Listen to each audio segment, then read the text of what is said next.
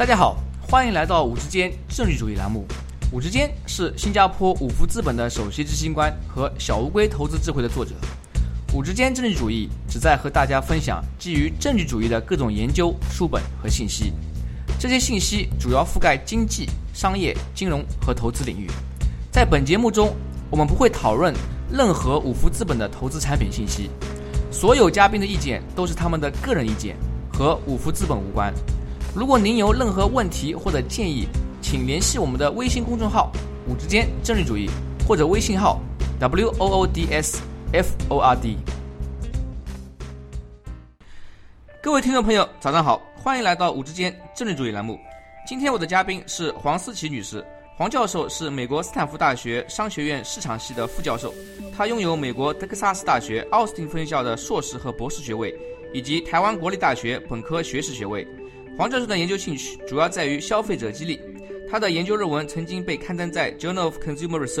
《Journal of Marketing Research》等多家一流期刊。他的研究成果也被注入《Harvard Business Review》、《Men's Health》等多家媒体报道。黄教授获得过多个学术奖项。他在2017年获得 Poets and Quants 最好的40位40岁以下教授提名。今天我们主要和黄教授聊一下激励这个话题。任何人想要完成一个重要的任务，达到一个高大的目标，都需要一个很强的激励。这个激励可以是金钱、权力或者名声。或者是自己内部产生的精神追求。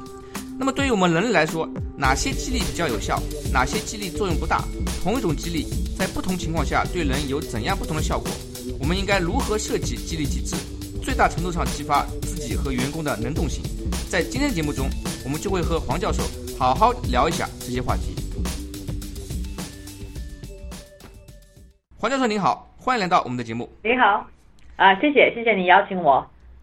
在您的研究论文《How Winning Changes Motivation in Multi-Phase Competitions》中，您写道：有时候领先能促进我们的积极性和成绩，但有时候恰恰相反。能否为我们的听众朋友们解释一下其中道理？到底在竞争中领先是好还是不好？啊，是的，So，呃，我们在这个研究里面所想要讲的这个呃研究的主题就是，其实，在领先或是落后，其实它对于人的动机上的影响其实是动态的。呃，而不是静态的。那我这个意思是说，以前过去的想法可能会认为，如果领先好，那它就永远都是好；或者是落后让你更努力，那它永远都会让你更努力。那我们所提出的这个一呃讲法呢，就是说，其实它这个影响是动态的，要看你现在是在什么样的阶段。啊，比如说呃，销售人员好了，他可能会有一个销售的目标，或者是学生可能有一个学术上表现的目标，或甚至啊，有的人想要减肥，可能有一些呃。Fitness 呃，关于呃身体健康上面的目标，那这些目标我们在朝这个目标前进的时候，我们有前阶段、中阶段跟末阶段。前阶段很多时候是我们刚开始的时候，那我们的研究发现是说，你在前阶段还刚开始的时候呢，这个时候你通常比较担心的是说，这个目标到底有没有可能性？呃，到底目标达成性是不是存在？那这个时候领先是好的，比如因为领先给你一个很正面的一个指标，说，哎，我。既然我做比别人好，那我要达成这个目标，不管是减肥啊、学术啊，还是工作上的目标，似乎真的是有可能。所以领先这个时候是比较，我们说比较 motivating，比较能够能够激励人心，那是在前阶段。但是问题在后阶段的，呃，你已经跟你的销售目标很靠近了，或是你已经瘦身很多了，你现在对于你最后的瘦身目标已经很靠近了，或是学生已经快要毕业了，在这个后阶段呢，往往你担心的不是目标的达成性，你已经知道说目标是可以达成的，是可行的，你这个时候呢比较担心的是，那我还要付出多少的劳力啊、时间啊、体力啊，才去才有才有办法去达成这个目标。那这个时候呢，如果你领先，可能就会有坏处，因为领先他你得到的这个讯息就是，哎，那我好像可以放松一下了，我不需要付出太多的体力再继续去学习，我可以放松。那所以就说领先在这个后期就会让你比较放松。那放松的话，很多时候人就会啊，我可能偷吃了一些不该吃的东西啦。如果我想目标是减肥，或者是呃销售人员可能就放松了，今天就打少少几个电话，或者学生可能就哎出去玩了。那所以我们所发现说，领先其实在后期是比较不好的，这个时候是比较落后的人反而是比较呃努力，那他会付出比较多的心力去做学习或继续的进步。啊，您刚刚提到啊，在比如说学习或者是销售或者减肥这个过程中呢，你把它们分为前中末啊不同的阶段。那么一般来说，划分这个前期跟后期的标准是什么？可以通过哪些指标来判断目前这个竞争者是属于前期还是后期？我们大大部分我们呃的研究呃所里面 run 的那些 study 里面，我们主要的操纵的方法呢，就是把比如说我把你的 goal 你的目标分成呃零到一百好了。那前期很多时候是零到三十，零到三十五，这算是前期。那后期常常就是比如说七十到一百，就是你越靠近你最后的目标，这就算是后期。那这个是很粗略的划分。那其实我们研究最后发现，最重要最重要定义前期后期，其实是定义在于你关心的是什么。那这个你的距离，你跟你的这个够目标的距离，当然是一个很好的指标。你通常比如说大一就是前期哦，那大四快毕业，通常就是后期，就是没有错。但是其实最重要的是你所关心的的关于这个目标，你所关心的的面成像是什么？比如说呃，我刚刚说前期其实最重要它的指标是你在担心的是这个目标的达成性。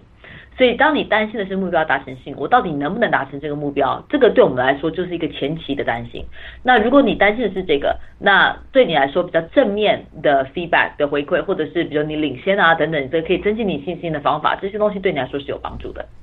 但是，当你对于目标的达成性已经不担心了，你知道你可以达成这个目标，你做得到，那你现在关心的是这个比较更。细细节的问题就是，那我还要负担，我还要付出多少时间、体力啊、劳力、财力，才有办法达成这个目标？当你已经觉得我绝对可以达成，我现在主要担心的是还要付出多少劳力、体力，这对我们来说是一个比较后期会担心的事情。所以这是就我们定义的一个后期。那这个时候呢，就是落后的人会比较用心，因为他会觉得他要付出更多的劳力、体力。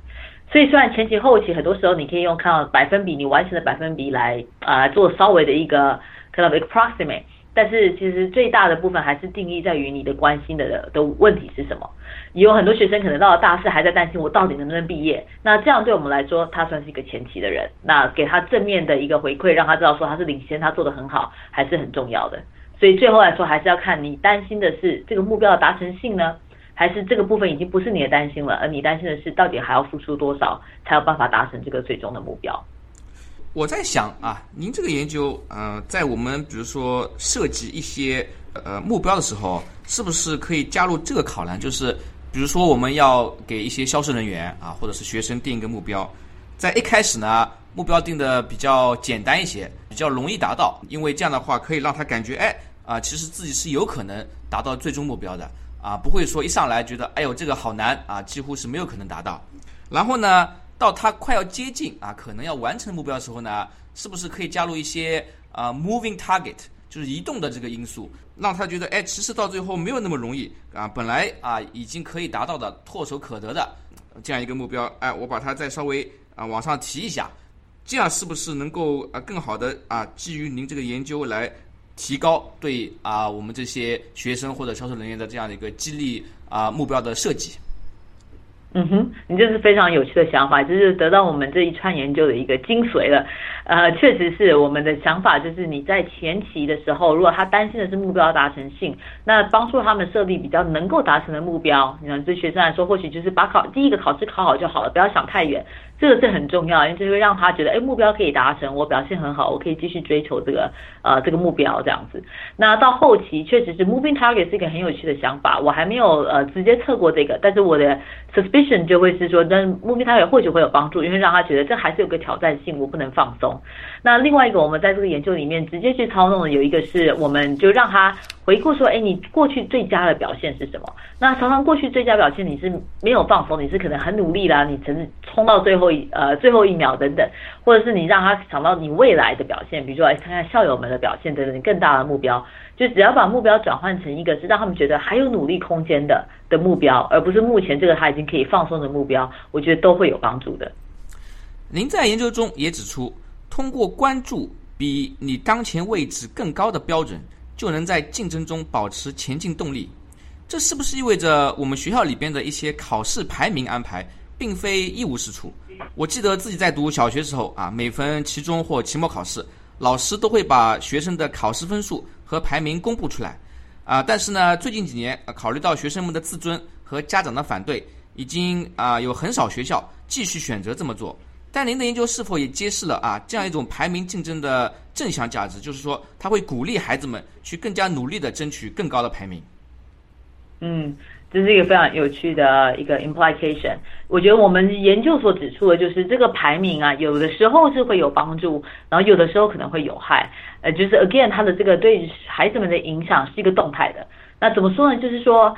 你排名，呃，像我们刚刚说，如果你在前期，比如说小孩子刚入学，他还不太知道自己在学术上表现是怎么样，他等于会用这个排名来想说，那这代表了我能不能达成目标？那照这样来说话，你有排名的时候，尤其在排名前面的孩子们，他会觉得，哎。我这个在学术上成功是有可能，他们会更对这个有兴趣，会更加认真，这确实是没有错。那对他们来说，有这个排名，会有这方面的鼓励是好的。但是对于落后的孩子呢，就会有害，因为他们担心的也是目标的达成性。那这个排名等于告诉了他们说，哎，这个学术对你来说不是你适合的事情。那他们反而可能会提早放弃。那对于这样孩子呢，我们如果还是要排名的话，等于说我们要找其他的方法让他提供他的信心，或许让他知道说，哎，其他孩子也曾经在这个考试里面跟你一样考一样的分数，但他后来很努力，曾经进步，然后后来毕业的成绩也是很好等等，等于用别的方法让他知道说这个目标是可以达成的。那同样的，到了后期，一样的问题会发生，就是我有排名的时候，到了后期，反而是比较落后的学生会觉得，哎，我可以达成，但是我要更努力，我要 put in，呃，要要要付出更多的体力啊、脑力。但是对于成绩好的学生，可能就 check out 了，他可能就呃比较放松了。所以这时候排名反而对那些表现好的学生是有害的。所以那个时候等于说，除了排名以外，或许我们要给他一个更大的目标，让他觉得，哎，虽然。你现在在学校表现很好，你觉得可以放松，你还是可以毕业。但是人生有更大的目标，你还是要继续学习等等的。所以我觉得排名本身并不是说一定有害或一定有帮助，也不见得说是对某一群的学生永远的有害或永远的有帮助。这个东西的影响上是动态的，所以等于我们更重要是要去了解孩子们现在最关心的问题是什么，然后从此去提供比较好的呃 feedback 给他们。事实上，如果我们考虑一下这个排名呢，也是一把双刃剑啊。呃，从学生角度来讲的话，可能最好的结果是大家全都排名前百分之十啊。那么这就 让我想到很多家长，对吧？每个人都觉得自己的孩子一定是最好的，但是呃，残酷的现实就是，嗯，如果有排名，就肯定有前百分之五十和后百分之五十。特别对于那些排在后百分之五十的学生啊，可能他们的压力会比较大，信心会受到影响，家长呢肯定也会啊不高兴啊。对对。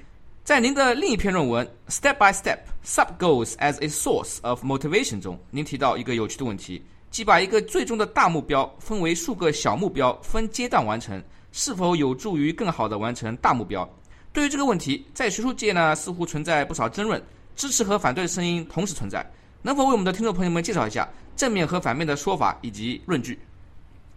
是啊，就我们想要研究这个议题，就是因为就像您所指出的，学术界呢其实有两种声音存在。那当然有很多讲法是说，你设小的目标是好的，因为比较容易执行，那大家比较愿意去做。但是呢，设小的目标很多时候也会让他们，我们说 complacent，就是我我完成一个小的目标我就放松了，我就鼓励自己，就反而到最后呢没有根本没有完成那个大目标。所以我们的研究是希望探讨这个到底有没有效，那如果有效是什么时候有效？呃，那我们发现的就是。其实这个动目标设定也是动态的。如果说他们在早期，比如说销售人员啦，或者是我们说减肥的人，他们在早期刚开始的时候，你一下给他搭目标，说哦你要瘦身瘦四十公斤，这听起来根本目标达成性是很低的，根本就不可能，这样很多人就会放弃了。所以这个时候设小目标是好的，小目标让他觉得，哎，你只要瘦个三公斤，这就是一个进步；或者是销售人员，你只要打了几通电话就是一个进步，让他觉得这个目标是可以达成的。所以我们设小目标，这个在前期呢是非常有帮助的。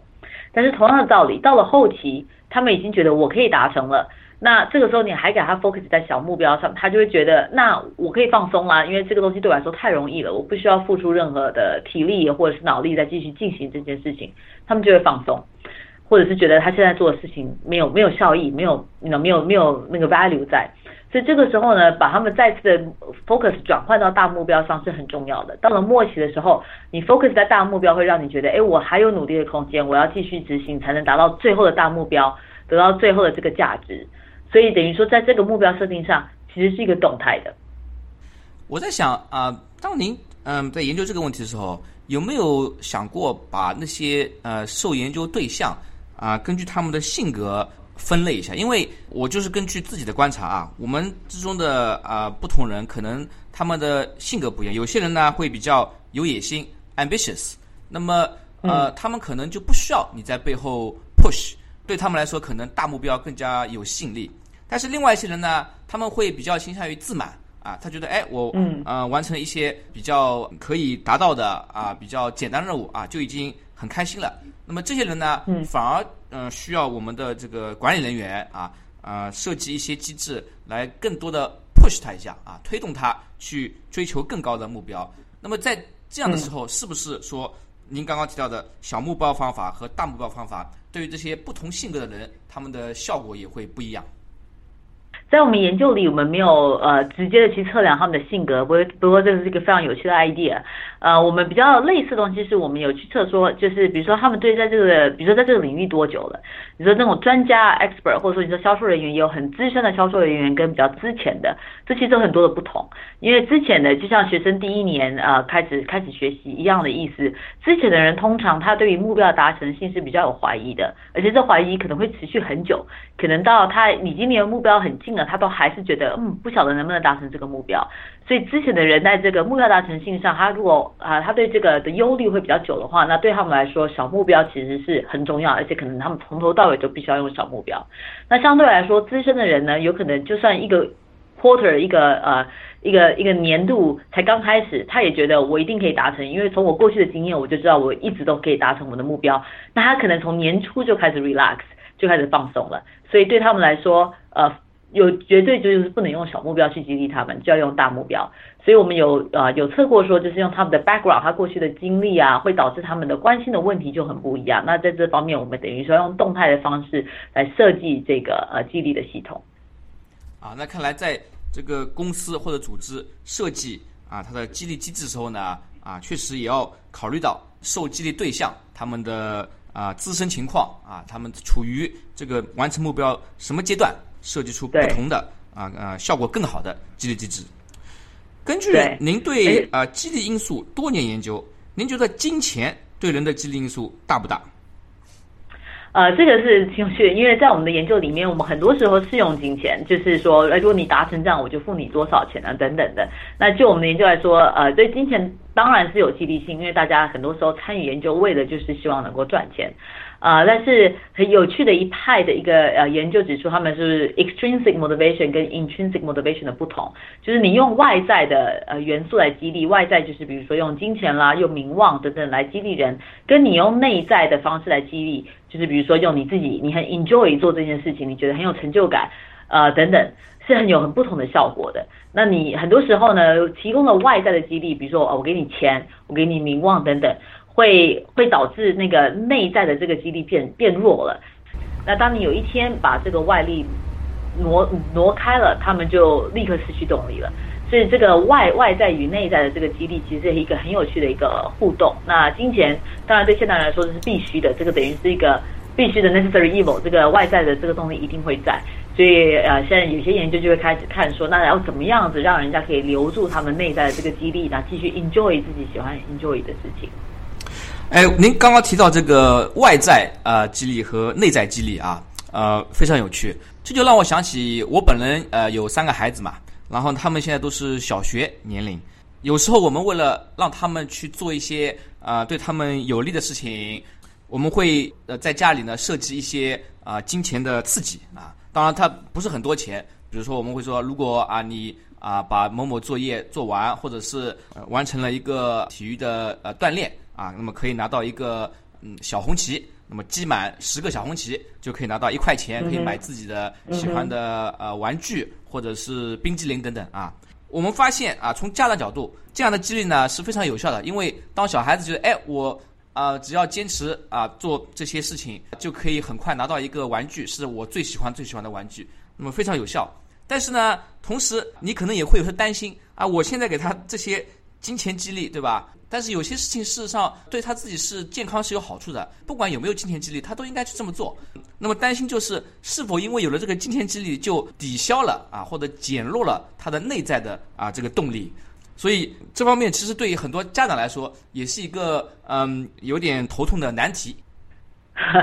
呃，是的，我今天才呃刚刚听了一个 talk，就是有一个研究在讲。真的是很有趣的是说，你用什么东西激励，等于代表说你的孩子在这个做这个行为的过程中，他会一直想着这个激励的源头，这个 reward。所以如果你激励的东西是，比如说披萨啊，或者你可以吃冰淇淋，或者是你可以有钱。他在做这个行为的时候，他等于就是一直想着啊，我要这个钱，我现在刷牙就是为了这个冰淇淋，或者是我现在在做功课就是为了这个冰淇淋。那渐渐就变成说，他对于这个冰淇淋或者这个钱的的的 value。他的对他的评价就越来越高了，因为他在做这些事情全部都是为了这些呃 reward，所以有一个有趣的可能性就是说，他们在这做这些过程中，你给他激励，但是这个激励同时加强说，你现在做这个呢是为了，比如说你的健康，或者是你最后的奖励，其实跟你现在做的行为是有关的，比如最后的奖励是一些呃，比如你现在做功课啊学习，那我最后奖励是给你买更多的书，你可以去阅读。那，同样的道理就是他在做这些过程中呢，做这些事情的过程中，他就不断的想着这个激励的。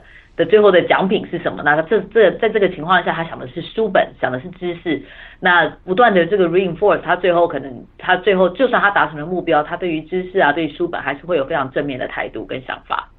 所以改变这个激励的这个 reward 这个奖品，有的时候是蛮重要的，让你可以建立说孩子们对于不同样子的奖励模式有不同的呃喜呃偏好，可以等于建立他们这样的一个偏好。啊，当然了，对于家长来说，另外一个可以选择办法是强化内在激励，比如说跟孩子们讲道理啊，你这样做啊，对你以后是有好处的。多读书啊，以后自己可以变成一位更更加聪明、更加睿智的人。加强身体锻炼啊，身体是革命的本钱啊。但是呢，内在激励的话啊，对于家长要求呢又不一样，因为从这个方面来说的话，你可能需要花更多时间去进行跟孩子的沟通教育。啊，或者说你也可以把它称之为洗脑啊。那么 这方面呢，啊，可能有时候不一定有啊外在的金钱刺激那么快，因此啊，很多家长呢也需要在这个两种激励方法之内啊进行权衡啊。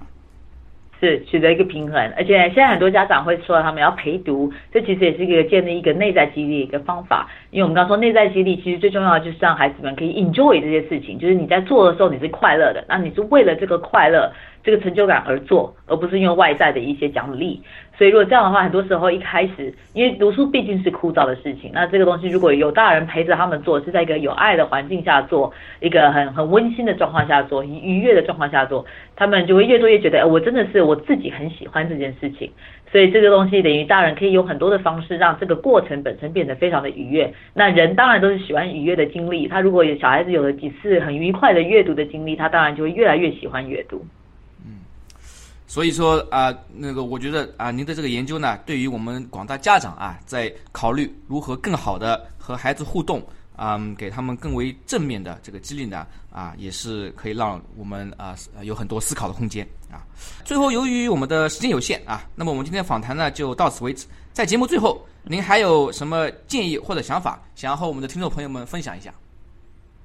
呃，是我们刚刚讲到这个大目标跟小目标，呃，提醒了我有一个研究，呃，一个 study，我们做的是 field study，我们跟中国的一个公司合作。那在合作过程中，我们就是直接设立的三个情况，一个情况是你只有小目标，那这个销售人员啦，或许是他只有这个小目标。那另外一个情况是这个销售人员们只有这个大目标。第三个情况呢是他们一开始是小目标。后来当他们百分之五十完成以后，我把它变成把小目标拿掉，变成只 focus 在大目标。那我们发现这个第三个情况，一开始给你小目标，让你觉得很有成就感，觉得有在前进。然后后面呢，当你觉得很有信心以后，把你换成 focus 在大目标上，提醒你说你要继续努力，是最有效的。他们啊，销售人员这方面的表现，在第三个情境下的表现啊，完成度等等都是最高的。那我个人是觉得这个是一个非常有趣的一个发现，就不管是说在企业经营上啦，或学生学习上。或是呃，大家想要减肥啊、健身，这都是蛮有趣的一个呃 take away，就是我们一开始呢，不要设大目标，设个小的，你觉得可以很简单做得到的，给自己很多正面的一个 feedback 跟激励。那渐渐的，但你他渐渐觉得自己在放松了，因为有点太容易了，这个时候就要 focus 在你最大的目标上。啊，相信这个用这样子的一个动态的激励的方法，我们也可以自己帮助自己啊，完成自己喜爱的目标。啊，那么这也就让我想到，有些人可能如果一开始你跟他们说啊，要去完成一个马拉松啊，他觉得这个目标实在太大啊，不可能完成。但是呢，你可能可以一开始设计说，哎，我今天跑三公里，过一个月再跑四公里、五公里啊。那么当你完成了一系列小目标之后呢，啊，比如说过了六个月，再说，哎，我要去跑一次半马或者马拉松。啊。那么这个时候呢，可能大目标对他的这个激励的效果会更加好一些。对对，所以要渐进啊，渐进来做这样子。谢谢收听五之间政治主义频道。如果您有任何问题或者建议，请联系我们的微信公众号“五之间政治主义”，或者我们的微信号 “w o o d s f o r d”。祝您有美好的一天。